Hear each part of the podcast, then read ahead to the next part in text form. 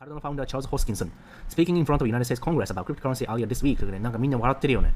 多分、ジョークを言ったんでしょうね。It's a Well, I, I appreciate that. Thank you. I mean, don't push it, but uh, I have discussion about whether we should regulate certain cryptocurrency as commodities or securities. Um, you know, what do you think might be the benefits? And maybe you could talk just a little bit about that. Um, you know, what are the drawbacks, things like はい、えーと、仮想通貨を、ね、コモディティとしてか、もしくはセキュリティとしてレギュレートしていきたいと思うんだけども、それについてね、ベネフィット、プロズドンコンね、プラスマイナスをね、話してくれますかって、あなたの意見をお聞かせくださいと、レギュレートに対して。Well, with uh, 37 seconds, I'm sorry, yeah. I, uh, the general can take as much time. あと37秒で答えないといけないんですね、あははっていうふうにね、短いねって。Thank you, oh, Mr. well, I, Chair. I There you appreciate go. that. Thank you. I mean, don't push it, but uh, ただ、えー37秒しか答えられないよねって言ったら、いや、時間ね、費やしてもいいよって誰かが言って、それに対してね、あ、でも、無限に返答時間を伸ばさないでねっていうことで、うん Don't push it too hard みたいな感じで言ってみんな笑って。まあ、なぜかというと、この人がね、数学の PhD とかの人なのね、学者。だから、難しい単語とかはね、羅列するの大好きなのね、そういうね、PhD の人って、あの、アカデミックだから、実際にね、インダストリーで働いてない学者とかって、マジしょうもないセオリーとかをやってるだけなのね、論文とかでも。で、非常に難しい単語とかをね、羅列して、それで自分のインテリジェンスっていうのかな、あの、知能を見せびらかそうとする人が多いらしいんだよね、よく。で、彼も数学の学者で、そっち側なのよ、アカデミック側なのよ。だから多分、そういう難雑な言葉を使って、ちんたらちんたら、あの、大学のさ、教授のレクチャーってめっちゃつまんないやん。めっちゃ眠たくなるっしょ。それってやっぱり、あの、大学の教授とかって資本主義の会社で現れてないわけよ。ぬるま湯なんだよね。大学の教授のキャリアって大体。だから、やっぱりつまんなくなるんだよね。それと一緒で、ただただね、ちんたらちんたら長ったらしく伸ばしちゃダメだよって意味で多分言ったんだと思う。相手が学者だから。Yeah.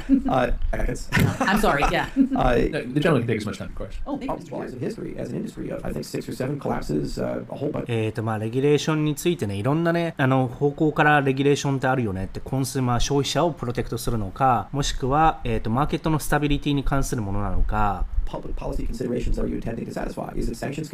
サンクション、経済制裁とかの面でのレギュレーションなのかとか、いろいろな部分か消費?者、マーケットの.で、仮想通貨の industry というのは何を、ね、目指しているかというのは transparence であると。フィアット通貨になくて仮想通貨にあるやつっていうのは何かというとね、すべてブロックチェーンとか、まあその decentralize されたサーバーとかね、特にビットコインの話ね。で、すべてのトランザクションが見えるわけよ。 anonymous、semi-anonymous なわけよ。だから、あの、氏名とか全部公開されないけれども、トランザクションは隠せないの逆に言うと。それと違って、フィアット通貨って FRB とかね、日銀が余裕で刷れちゃうでしょ、勝手に。さらに、キャッシュの場合はさ、よくね、 drug dealer とかがさ、キャッシュをさ、あとはパパ活女子とかがさ、キャッシュでもらってさ、それを税金の tax claim しないでタンスにしまっとくとかできるわけじゃん。だから、どちらかというと、あの、犯罪を犯したいのであれば、現金の方がいいんだよね。トレーシングができないから。あの、仮想通貨のトランザクションすべてパブリックで一応見れるんだよね。どっからどうなアドレスに行ったって。で、今のセントラルされてきた取引所とかの感じだと、政府とか警察とかが、あの、じゃあこの人の情報公開してって言ったら情報公開しちゃうんだよね。法律上。